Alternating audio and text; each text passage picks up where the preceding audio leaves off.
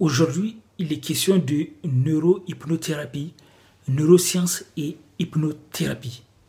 Je suis Oumarou Ousmane, alias Doc Polyvalent, écrivain, neurohypnothérapeute, formateur, chercheur et coach qui aide les gens à augmenter leurs résultats. Si vous voulez augmenter vos résultats en utilisant la puissance de l'hypnose, de neurosciences, physique quantique, épigénétique, les lois naturelles et vos dons naturels, alors vous êtes, à la bonne adresse. Et donc, aujourd'hui, on va parler de l'hypnothérapie, de neurohypnothérapie. Donc, vous savez, euh, ce que les, les neurosciences ont prouvé quelque chose de très important. Vous savez, nous, il y a un monde, il y a un monde avant, il y avait un monde avant les neurosciences et puis un monde après les, la découverte des neurosciences après les découvertes des neurosciences. Les neurosciences ont apporté un changement considérable dans ce monde. Grâce aux neurosciences, on a découvert qu'il est possible de changer notre cerveau. Il est possible de changer notre cerveau. Et quand il est.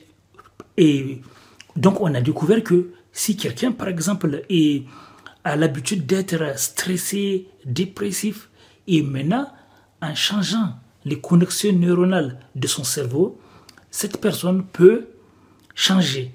Elle peut passer de personne stressée à personne heureuse. Donc beaucoup de gens, parce qu'avant, les gens disaient que lui, il est comme ça, elle, elle est comme ça. Soit, soit la personne est comme ça, c'est une personne de nature soi-disant stressée, c'est une personne de nature colérique, c'est une personne de nature plus dépressive. Et donc les gens croyaient que c'était fini, que quand la personne est dépressive ou de nature dépressive ou anxieuse, les gens pensaient que c'est fini. Mais les, les neurosciences ont montré que non, non, il est possible de changer ça. Même quelqu'un qui, quelqu'un qui a des difficultés dans un autre domaine, quelqu'un qui a l'habitude d'être triste et malheureux, peut devenir heureux. Pour cela, il faut, il faut faire en sorte de favoriser la création de nouveaux circuits neuronaux. Il faut favoriser la neuroplasticité. Déjà, de manière automatique, il y a la neuroplasticité. Le cerveau change en fonction de nos vécus. Il change en fonction de ce qu'on vit, en fonction de ce qu'on fait, en fonction de qui on est. Donc il y a tout un de connexions neuronales, des nouvelles connexions dans notre cerveau, des connexions et des réseaux neuronaux dans le cerveau.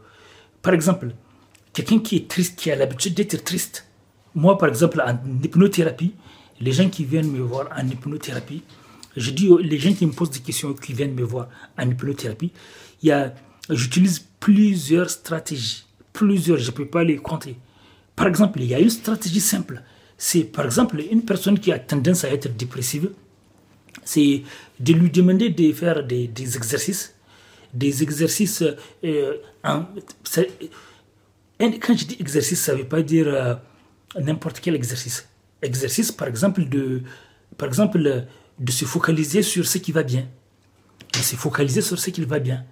Même si la personne traverse une période difficile, par exemple, là, après, dans cette situation, maintenant, nous vivons dans une période où les gens sont stressés, sont stressés. Donc, en cette période où les gens sont stressés, à cause du coronavirus. Certes, c'est pas facile, mais on peut, parce que le danger, c'est que plus on est stressé, plus on augmente le risque d'être beaucoup plus vulnérable au virus. Parce que plus on est stressé, plus, je dis pas que ça suffit pour se protéger, mais ça diminue quoi, le risque. Par exemple, nous savons que plus on est stressé, plus notre corps libère le cortisol naturel, la glande cortico-surrénale libère le cortisol naturel, et plus le cortisol naturel est libéré dans notre corps, plus notre système immunitaire est affaibli temporairement. Et à ce moment, tous les micro-organismes peuvent profiter, comme le virus, etc.